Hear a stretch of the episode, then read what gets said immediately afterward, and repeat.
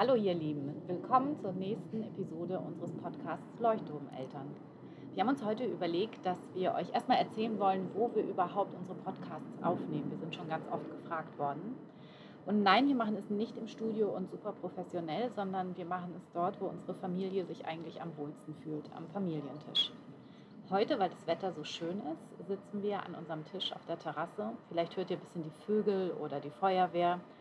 Und wir genießen noch so ein bisschen die letzte Sommerwärme oder die erste Herbstwärme, wie immer wir das sehen wollen. Heute dabei sind Celine und Camille.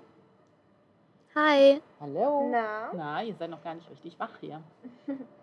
Und unser Thema soll heute sein Handynutzung. Mein erstes Handy. Was fällt euch spontan dazu ein? Das war ganz schwierig. Also bei uns in der Familie wegen den verschiedenen Generationen. Weil ähm, zum Beispiel bei mir war es so, dass, ähm, oder bei uns ist es so, dass ähm, und wir haben unsere ersten Handys mit 12 bekommen. Ich mit 11. Das war auch eine Riesenausnahme und da musste ich auch sehr für kämpfen, weil ich ja mit 5 eingeschult wurde und damit schon mit 11 ähm, in der siebten Klasse bin und auch größere Wege habe, dann auch mit der Bahn fahren muss, um dann einfach, wenn man ein iPhone hat, man einfach sicherer ist zum Erreichen. Du meinst aber eher Smartphone. Also Ja, Handy Smartphone, ja genau. davor, ein Smartphone. Ja, ein Handy habe ich mit 9 bekommen. Ein Nokia, ein kleines Tastentelefon, das haben ähm, Celine und Chiara auch bekommen, oder? Genau, also ich hatte meinen ersten Nokia mit 8. Da war ich auf einem Wanderlager, damit ich meine Eltern erreichen kann, was nie funktioniert hat mit dem Netz. Aber ja, mein erstes Smartphone habe ich mit 12 bekommen, tatsächlich. Ja. Und Chiara auch. Ja, eure Freunde haben ja zum Teil das Smartphone viel früher bekommen und wir Ja. haben gesagt, wenn ein Telefon, dann nur, damit wir euch gut erreichen, weil ihr so lange Schulwege habt. Ja, Ja. genau. Und war das sehr blöd mit den anderen, die alle schon Smartphones hatten? Also, Wie sehr habt ihr uns gehasst? Sagt mal ehrlich. naja, also in der ersten Klasse hatten ähm, manche schon diese Tastentelefone bekommen. In der dritten fing es dann an, dass die Hälfte der Klasse Smartphones hat. Und dann kam ich, die ein Smartphone erst Ende Sechste bekommen hat, aber in der fünften dann ähm, das Nokia bekommen hat. Und am Anfang war es nicht so cool, weil dann wurde man auch manchmal so ein bisschen aufgezogen. Aber ich fand es dann irgendwann nicht mehr so schlimm, weil daraus wurde dann irgendwann ein Spaß mit Akami, mit ihrem Mini-Nokia und ah ja, das süße Mini-iPhone so. Oder halt einfach Handy, aber sie haben es iPhone genannt und fand ich dann nicht mehr so schlimm. Aber ich glaube, manche werden sehr gehänselt dafür. Ja, ich habe das auch gerade erlebt in einer Schule. Da war tatsächlich nur noch ein Mädchen ohne Handy und ähm, die ist gehänselt worden. Und dann habe ich sie in den Arm genommen und habe gesagt, also hallo, die hat es am besten von euch. Die hat nämlich viel mehr Zeit als ihr. Da war so ein bisschen Ruhe im Karton. Ja, also bei mir war es tatsächlich nochmal ein bisschen anders, weil bei mir nochmal mehr Leute ein Nokia hatten, äh, weil es halt auch nochmal eine andere Zeit war. Oh, als wäre ich so eine alte Sack. Ja, aber in dem Fall, Ja. bei dem Thema macht Ja, das echt viel Das aus. war echt nochmal ein Unterschied. Da Ja. waren wir echt nochmal mehr. Aber klar, ich war auch einer der letzten, die dann. Ich hatte das iPod dann irgendwann bekommen. Das war Mhm. so mein. Deine Zwischenlösung, ne? Genau. Ähm, aber ich habe mir dann auch sehr, sehr lange ein Smartphone gewünscht, weil dann eben immer mehr eins hatten. Und ja, dann habe ich es auch irgendwann bekommen. Aber ja, Ja, Ja. aber in den heutigen Verhältnissen ist es auch ähm, relativ, sagen wir, normaler, wenn man schon so früh ein iPhone hat. Gerade weil man ja so viel in den Netzwerken ist und auch vor allem wegen Schule, wegen Co das, also Corona hat das ja auch viel geändert mit dem Homeschooling und so. Und da war es dann, ein iPhone zu haben, auch einfach einfacher. Ja, das stimmt. Also durch das Homeschooling hat sich ja viel verändert. Da hat das iPhone oder das iPad und iPod und was es nicht alles gibt, natürlich ähm, das Leben vereinfacht für alle, ne? dass Homeschooling möglich war. Aber vorher, ähm, es gab ja auch einen Grund oder es gibt ja auch Gründe, warum Eltern vorsichtig sind mit dem ersten Handy. Könnt ihr das nachvollziehen, dass die das jetzt nicht so ohne weiteres freigeben und sagen, man kauft seinem Drittklässler, neun Jahre alt, gleich mal ein Handy? Ja, wegen, es gibt ja auch Cybermobbing. Mhm. Das bedeutet, dass äh, man kann auch heutzutage auch anonym mobben oder einfach allgemein mobben und viele Kinder, ähm, die wollen es dann den Eltern nicht sagen, weil ich weiß nicht warum, vielleicht haben sie Angst oder sie schämen sich und denen ist es dann auch einfach unangenehm. ich finde auch, dass Hm, also einmal der Punkt, aber auch, dass eben Social Media nochmal eine Welt für sich ist und man vielleicht versucht, seine Kinder so lange wie möglich davon fernzuhalten, ähm, damit die halt auch nicht irgendwie ein falsches Bild von der Realität bekommen. Und ich denke, das ist auch ein großer Punkt. Ja, finde ich auch. Ja, dass man Ähm. nicht so ewig und stundenlang nur im Netz unterwegs ist. Ne? Mit so Also- einem Handy ist man das ja. Ja, also nicht nur das, es gibt ja auch, also es machen eigentlich wirklich jeder. Also es gibt ja die Leute, die ähm, öffentliche Accounts haben, einfach diese Models und so, um die dann Fotos posten. Und die ähm, bearbeiten ja sehr oft ihre Bilder und dann halt auch sehr professionell, damit man es nicht anmerkt. Und dann denken Kinder, dass man wirklich so aussehen kann. Und dann sind sie so, ach, ich bin hässlich, die ist viel schöner, ich will so sein wie sie und haben eigentlich ein ganz, also haben ein Idol, das aber, sagen wir, gefaked ist. Und das ist dann auch nicht gut. So. Das sind so die Gefahren, ne? die, die man mit einem Smartphone hat, weil man Zugang zum, zum Internet hat, zu dieser großen Welt da draußen. Ja, Das heißt, mit wie, wie vielen Jahren würdet ihr einem Kind ein Smartphone geben, wenn ihr es Also- entscheiden dürftet? Das kann ich nicht sagen. Also einem Kind oder mein Kind später in mein, also in der Generation dann. Weil das ist Weil? ja nochmal was anderes. Es Ja? wird ja immer, wie wir schon Ja. sagten, es wird ja immer früher, Kinder kriegen immer früher Smartphones und ist ja irgendwie schon eine Anpassung der an Gesellschaft.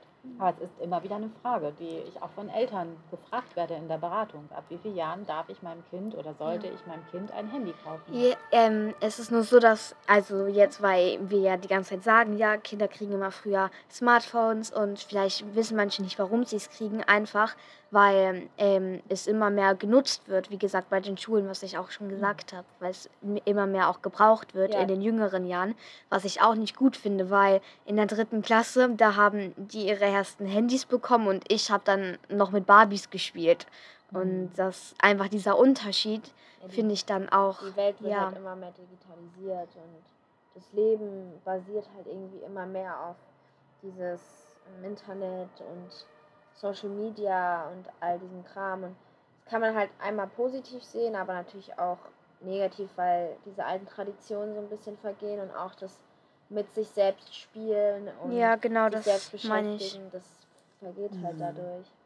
Es ist ja auch wichtig, ähm, sich selbst beschäftigen zu können. Es ist jetzt zwar nochmal ein bisschen anderes Thema, Mhm. aber es ist wichtig, weil dann ist das Kind zum einen nicht so verwöhnt. Mhm. Und zwar, wenn ein Kind lernt, mit sich selbst beschäftigt, also sich selbst zu beschäftigen, ähm, ist es einfach auch selbstständiger und lernt selbst für sich Verantwortung zu übernehmen, ähm, Selbstfürsorge so. Stimmt, das sind ja auch genau die Debatten. Ne? Also, dass ähm, Kinder sich nicht mehr selbst beschäftigen können, viele Entwicklungen ähm, nicht mehr stattfinden, weil sie nicht mehr so viel rausgehen zum Spielen, sich nicht mehr so viel bewegen, auch ähm, untereinander viel weniger kommunizieren und sich eben in einer Welt bewegen, die wenig mit der realen Welt zu tun hat, was du vorhin, Camille, gesagt hast, ne? mit Instagram. Wenn du da ein Idol hast und denkst, ähm, nur so wie, wie dieses gemachte Instagirl ähm, sieht man schön aus. Ne? Das heißt, da sind ganz viele Bereiche, die, ähm, die ähm, euch ein bisschen Kindheit klauen, ne? wenn ich das jetzt übersetzen darf, was ich von euch gehört habe. Ja.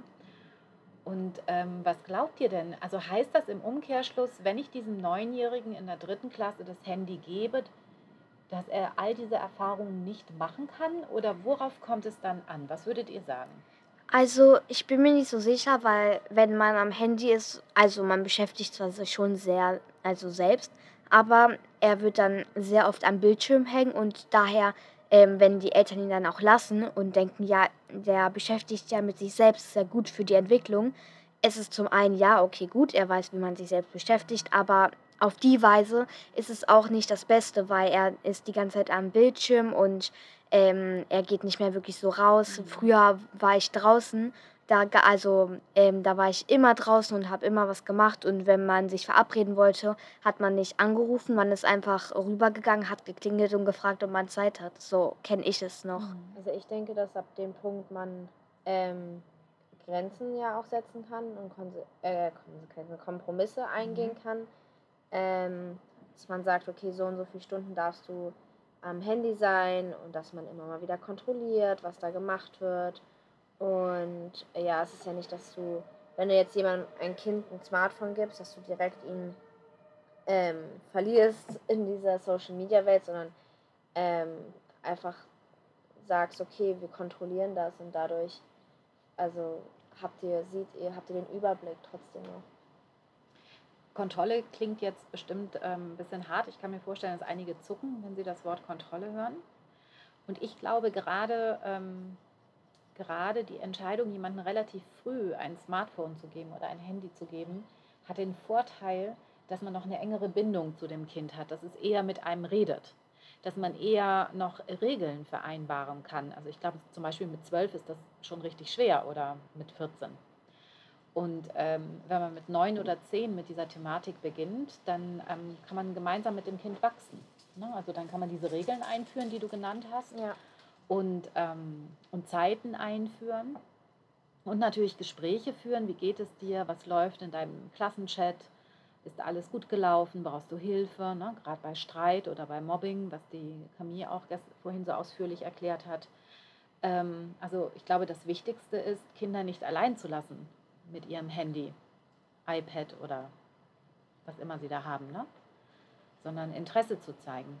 Ja, es wird, also was ich jetzt schon mal sagen kann, dass es normal ist, dass dann vielleicht Kinder auch dagegen stimmen und sagen, nee, ich will das nicht und ich möchte noch länger und dass man vielleicht auch mal streitet.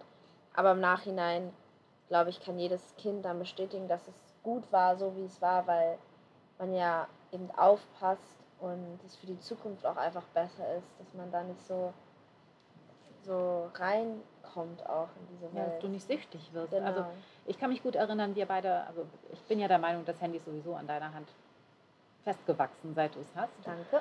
Und ähm, da haben wir ja immer sehr viel Spaß miteinander. Mhm. Und ich kann mich erinnern, wir haben dir das mal abgenommen für drei Tage. Da warst du jünger. Ja, boah, warst du sauer auf uns. Richtig, richtig sauer. Und nach zwei Stunden bist du gekommen und hast gesagt, weißt du was, Mama, mir geht's viel besser. Ich bin irgendwie viel entspannter.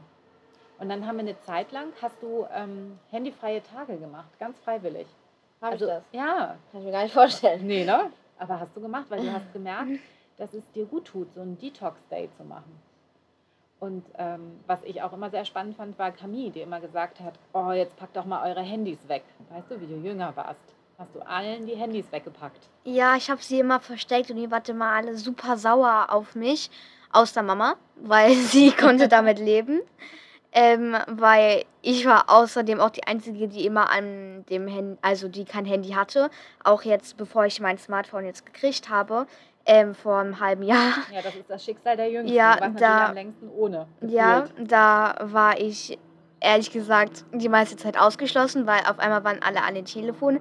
Ich saß nur so daneben, war so, nice, was mache ich jetzt? Und ich habe dann auch immer gesagt, und die war dann so, ja, ein Moment, ein Moment. Du weißt, okay, cool, ich habe alle Zeit der Welt, ich habe schließlich kein Smartphone. Und das war dann nicht so gut.